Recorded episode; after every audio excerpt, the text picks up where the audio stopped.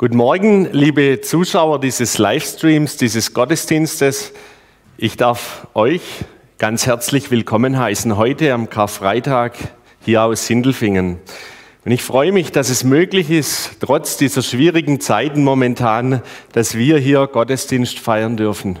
Und ich möchte euch mit hineinnehmen, ja, in diesen Karfreitag, in diese Predigt aus der Reihe auf den Spuren des Königs der Könige.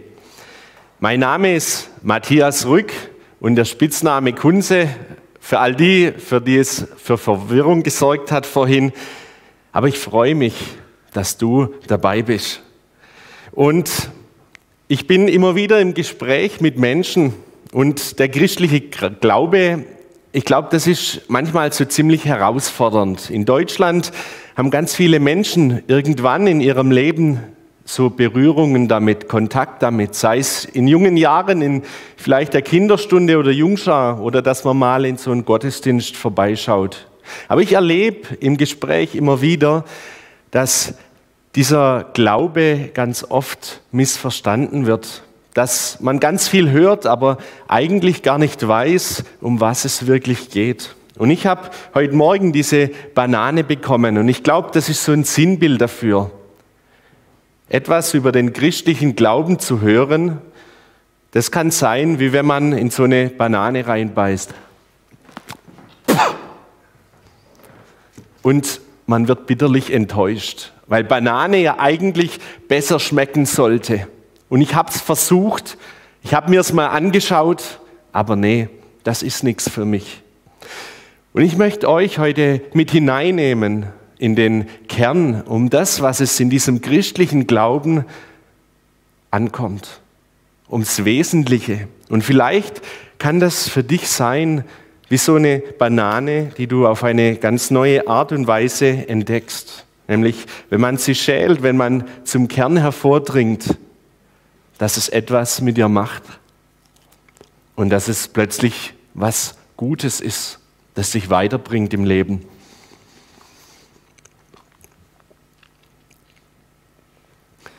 Ich möchte euch mit hineinnehmen in einen Text aus der Bibel und ich möchte euch deswegen bitten, wenn ihr jetzt zu Hause vor dem Bildschirm sitzt, hey, nimm deine Bibel zur Hand. Ich glaube, jeder von uns hat irgendwo eine Bibel. Steh kurz auf und schnapp die. Ich möchte so ein bisschen aus diesen letzten Stunden Jesus erzählen, euch mit hineinnehmen in das, was in der Bibel steht vor seinem Tod. Das steht im Matthäusevangelium, dem ersten Buch im Neuen Testament, im Kapitel 26 und 27. Und es lohnt sich an diesem Tag heute, das nachzulesen. Da möchte ich dich dazu herausfordern. Mach das. Und vielleicht entdeckst du dort sowas wie diese Banane, diesen Kern, der dein Leben verändert. Es fängt an damit in diesem Kapitel, dass Jesus das letzte Abendmahl mit seinen Jüngern einnimmt. Sie sitzen noch einmal zusammen an diesem Abend und nehmen das Mahl.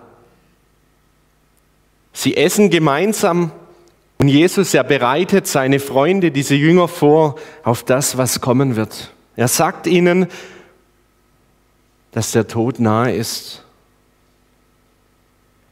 Und nachdem sie gegessen haben, und ich möchte das ein bisschen abkürzen, gehen sie in Jerusalem in diesen Garten Gethsemane und Jesus zu später Stunde möchte noch ein bisschen allein sein. Er möchte Zeit mit seinem Vater verbringen im Gebet. Seine Freunde, die Jünger sind dabei, aber er lässt sie ein Stück zurück und wenn man diesen Text liest, in diesem Kapitel 26, ab Vers 36, dann merkt man, das, was jetzt kommen wird, das, was Jesus bevorsteht, das ist kein Spaziergang. Da geht es wirklich ans Eingemachte. Jesus selbst, der menschgewordene Gott, er hat Angst vor dem, was kommt. Er fürchtet sich und er sagt selbst, Herr, mein Vater, wenn es dir möglich ist, dann lass diesen Kelch an mir vorübergehen. Er reißt sich nicht um diese Aufgabe, aber er tut es. Warum? Da möchten wir nachher drauf zu sprechen kommen. Und so passiert es, dass Jesus während dieser Zeit noch in diesem Garten Gethsemane gefangen genommen wird. Dass da plötzlich diese religiösen Führer des jüdischen Volkes kommen, die hohen Priester, die Ältesten des Volkes steht in diesen Versen, und dass sie Jesus gefangen nehmen. Sie schleppen ihn mit sich und er wehrt sich nicht. Er haut nicht ab, sondern er geht bereitwillig diesen Weg mit. Und er kommt vor das höchste jüdische Gericht, vor den Hohen Rat. Und interessant ist, was dort in der Bibel steht, in diesen Versen in Matthäus 26, ab Vers 57. Da steht in Vers 59, der, die hohen Priester aber, die, die ihn gefangen genommen haben und der ganze Hohe Rat, sie suchten falsches Zeugnis gegen Jesus dass sie ihn töteten und fanden keins, obwohl viele falschen Zeugen herzutraten. Jesus, er steht vor Gericht, er steht vor diesem Hohen Rat und da treten viele falschen Zeugen auf, die Jesus beschuldigen für etwas, das er eigentlich gar nicht getan hat. Was mich aber in diesem Text so begeistert, so beeindruckt, ist das Verhalten von Jesus. Er, der zu Unrecht beschuldigt wird, der allen Grund dazu hätte, sich zu verteidigen. Er steht vor diesem Hohen Rat und in Vers 63, da kommt den Punkt und da steht aber, Jesus, er schwieg still. Jesus, er hört sich alles an, aber er hält seinen Mund. Er verteidigt sich nicht. Und es sorgt für Furore unter denen, die ihn anschuldigen. Der hohe Priester sprach zu ihm, ich beschwöre dich bei dem lebendigen Gott, steht dort in dem Matthäusevangelium, dass du uns sagst, ob du der Christus bist, der Sohn Gottes. Und das ist so der Höhepunkt der Anklage. Und Jesus, der zuvor nichts gesagt hatte, der komplett ruhig ist und schweigt, er antwortet plötzlich, du sagst es. Das ist das Wesentliche, das Jesus von sich gibt. Und es ist genug. Es ist genug, dass der hohe Priester seine Kleider zerreißt und er ihn der Gotteslästerung bezichtigt. Diese Aussage, du sagst es. Er ist des Todes schuldig. Und dann steht er weiter, sie spien ihm ins Angesicht und schlugen ihn mit Fäusten. Einige aber schlugen ihn ins Angesicht und, sprachen, Weissage uns Christus, wer ist es, der dich schlug? Jesus, der eigentlich unter falscher Verleumdung steht, der falsche Zeugen hat, er schweigt still und er muss einstecken. Das ist Karfreitag. Und es geht weiter und diese Menschen, und es steht in Matthäus 27, sie zerren ihn vom höchsten jüdischen Gericht weiter zum höchsten weltlichen Gericht, nämlich zu dem Statthalter Pilatus, der Vertretung von Rom dort in Israel. Und interessant ist auch dort wieder diese Begegnung der Statthalter, er fragt ihn in Matthäus 27, Vers 11 und spricht, hey, bist du der König der Juden? Und Jesus sagt abermals, du sagst es. Und das ist alles, was er sagt. Und als dann er von den hohen Priestern und Ältesten verklagt wurde, antwortet er nichts. Und Pilatus, dieser Statthalter, er wundert sich, dass Jesus sich so verhält und er fragt ihn abermals, Hörst du nicht, Jesus, was sie alle gegen dich vorbringen? Und auch dort reagiert Jesus wieder genauso. Dort steht, er antwortete ihm nicht auf ein einziges Wort, sodass sich der Statthalter sehr verwunderte. Man merkt, eigentlich gibt es nichts, was man Jesus ankreiden kann. Eigentlich gibt es nichts, was diese Verurteilung zum Tode rechtfertigt. Aber weiter geht dieser Text und er bringt es auf den Punkt, er erklärt, warum es so weit kommt aus menschlicher Sicht. Dort steht zum Fest aber in Vers 15 hatte der Statthalter die Gewohnheit, dem Volk einen Gefangenen loszugeben, welchen sie wollten. Und da war eben dieser beschuldigte Jesus und da war noch einer, ein berüchtigter Gefangener, der zu Recht verurteilt war. Der hieß Jesus Barabbas. Und der Pilatus, er fragt diese Menschen, hey, wen wollt ihr denn? Wen soll ich euch geben? Den einen, der sagt, er sei der Christus, der Retter, der Heiland. Oder eben der andere, der sagt, beziehungsweise der zu Recht verurteilt ist. Und das Volk hat eine klare Meinung. Das Volk möchte diesen Verbrecher Jesus Barabbas, den lassen sie laufen. Interessant ist, Pilatus merkt, hoppla, irgendwas ist da komisch. Und er fragt, was hat er denn Böses getan? Was hat er denn getan? Denn ein paar Verse vorher steht, denn er wusste, dass sie ihn aus Neid überantwortet hatten. Pilatus hat gemerkt, dieser Jesus ist unschuldig.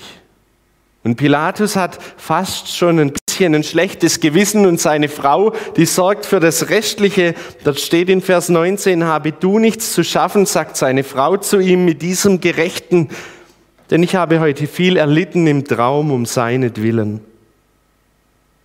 Aber das Volk wird immer lauter und schreit und will diesen Jesus am Kreuz sehen. Und so passiert es, dass Pilatus nachgibt. Das steht in Vers 24, Pilatus sah, dass er nichts mehr ausrichten konnte, sondern das Getümmel immer größer wurde. Und er nahm Wasser und wusch sich die Hände vor dem Volk und sprach, ich bin unschuldig am Blut dieses Menschen. Seht ihr zu. Und dann kommt, dass Jesus gekreuzigt wird. Der Tod am Kreuz, einer der schlimmsten Tode überhaupt. Und der menschgewordene Gott muss ihn erdulden. Der menschgewordene Gott, er wird von den Menschen, die wie Götter sein wollen, erhängt am Kreuz aufgehängt. Das ist die Geschichte von Karfreitag. Aber was hat diese Geschichte mit uns zu tun? Was ist dieser Kern dieser eigentlich schrecklichen Botschaft oder beziehungsweise dem schrecklichen Umgang mit diesen Menschen? Und jetzt möchte ich zur eigentlichen Predigt kommen. Jetzt soll es um das Wesentliche gehen, nämlich im Alten Testament, schon lange bevor Jesus gelebt hat, gab es einen Propheten, der all das schon vorhergesagt hat. Der all das schon prophezeit dass es 400 Jahre später einmal passieren wird. Das war der Prophet Jesaja. Und auch da möchte ich euch bitten, die Bibel aufzuschlagen. Jesaja 53. Um diese Verse soll es heute gehen. Es sind ein paar Punkte, die das, was ich gerade gesagt und gelesen habe, noch einmal bekräftigen, was da eigentlich abgegangen ist. Und der erste Punkt, was mir so wichtig geworden ist, der dienende König, um den es heute geht, nämlich Jesus, er bringt Hoffnung in mein Leben. Denn so heißt es in Jesaja 53, diese Verheißung, die über Jesus steht. Er schoss auf vor ihm wie ein Reis und wie eine Wurzel aus dürrem Erdreich. Er hatte keine Gestalt und Hoheit. Wir sahen ihn, aber da war keine Gestalt, die uns gefallen hätte. Jesus, der König von Gott, eingesetzt als König, er schießt auf wie ein Reis, eine Wurzel aus dürrem Erdreich. Wenn man sich vorstellt, so eine Steppe, eine Wüstenlandschaft, wo nichts wirklich wächst, und dann kommt da ein kleiner Reis, ein kleiner Sprossenzweig raus, da ist drumherum nicht viel. Der ist gefährdet. Da ist kein Schutz da für ihn. Der ist der Dürre hilflos ausgeliefert. Wenn man sich das vorstellt, das ist was, das Hoffnung bringt. Vor allem damals in dieser Zeit, in der sich dieses jüdische Volk nach einem Retter, nach einem Messias sehnt. Nach einem, der Rettung bringt vor den Römern, der Erlösung bringt für diese Menschen. Und ich glaube, wenn wir hier diese Not anschauen, dann ist es doch letztlich nicht viel anders bei uns. Wir sehnen uns danach, dass wieder Normalität in unserem Leben einkehrt. Wobei ich mich frage, ob es jemals wieder diese Normalität, diese Zeit, aus der wir kommen, geben kann. Wir sehnen uns nach so einem Hoffnungsschimmer, vor allem wahrscheinlich die, die jetzt in dieser Krise zu knabbern und zu kämpfen haben, egal ob es gesundheitlich oder wirtschaftlich ist. Wir sehnen uns nach einem Hoffnungsschimmer. Interessant ist, dort wird er schon beschrieben in diesem Jesaja-Buch als ein Mensch, der keine Gestalt und keine Hoheit hatte. Wenn man sich vorstellt, wie Jesus als Sohn Gottes auf diese Erde kam, in seine Schöpfung kam, dann ist das nicht der Weg, wie man sich so den Werdegang eines Königs vorstellt. Wenn ich mir einen König vorstelle, der in einem Palast wohnt, der Luxus um sich hat, dann muss ich sagen, dann hat Jesus genau das Gegenteil vorgelebt. Er kam, wie es die Bibel sagt, in einem Tierstall auf diese Welt, in einer Futtergrippe liegend. Und das soll ein König sein. Jesaja sagt zu Recht, wir sahen ihn, aber da war keine Gestalt, die uns gefallen hätte. Allein schon dieses Predigtthema ist doch eigentlich paradox. Der dienende König, ein dienender König funktioniert nicht. Der König lässt sich dienen. Aber nein, Jesus, er ist so anders. Er, der, der alles Recht dazu hätte, dass ihm gedient wird. Er, der Gott ist, er dient seinen Geschöpfen, den Menschen. Und das geht noch viel weiter. Es ist nicht nur dieses Dienen, dass man jemandem etwas Gutes tut, sondern, und das ist der zweite Punkt, der dienende König, warum musste er sterben? Er musste sterben an unserer Stelle. Und es geht weiter in diesem Vers. Dort heißt es im Vers 4, für wahr, er trug unsere Krankheit und lud auf sich unsere Schmerzen. Wir aber hielten ihn für den, der geplagt und von Gott geschlagen und gemartert wäre. Und in diesem Vers bin ich gestolpert. Wenn ich mir das Leben von Jesus anschaue, dann merke ich, jawohl, es stimmt, er lud auf sich unsere Schmerzen.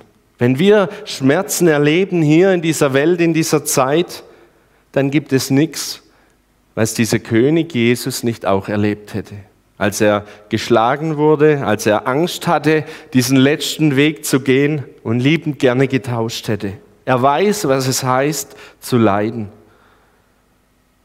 Und dann ist da aber noch die Rede von dieser Krankheit, von unserer, von meiner Krankheit, die er auf sich geladen hat. Und ich habe mich gefragt, hey, eigentlich bin ich doch gar nicht krank. Eigentlich geht es mir doch bestens. Ich freue mich guter Gesundheit. Wie kann dort dieser Prophet Jesaja sagen, für wahr er trug unsere Krankheit auf sich? Aber ich bin überzeugt davon, dass diese Krankheit eine Krankheit meint, die jeder von uns in sich trägt, mit der jeder 100 Prozent aller Menschen infiziert sind, aber die bei den wenigsten wirklich Symptome aufweist. Wir alle leben mit dieser Krankheit und es stört scheinbar niemanden. Und diese Krankheit, die möchte ich beim Namen nennen. Die steht in der Bibel.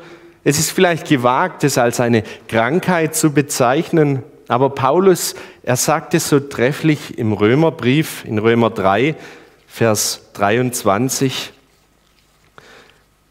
Ich lese es, äh, aber sag's kurz. Denn die Menschen, sie sind allesamt Sünder und ermangeln des Ruhmes, den sie haben sollten bei Gott. Paulus, er bringt es ganz knapp und trefflich auf den Punkt, denn die Menschen, denn wir, denn du und besonders ich, wir sind allesamt Sünder. Diese Krankheit hat einen Namen, die Sünde. Und Sünde, da kommt man leicht, und ich habe da was mitgebracht von zu Hause, da kommt man leicht ähm, auf den Gedanken, ja, so eine kleine Sünde nach dem Mittagessen, das ist nichts Schlimmes. Was ist schon Sünde? Oder ja, da gibt es noch viele andere Dinge, die man mit dem Wort Sünde in Verbindung bringt.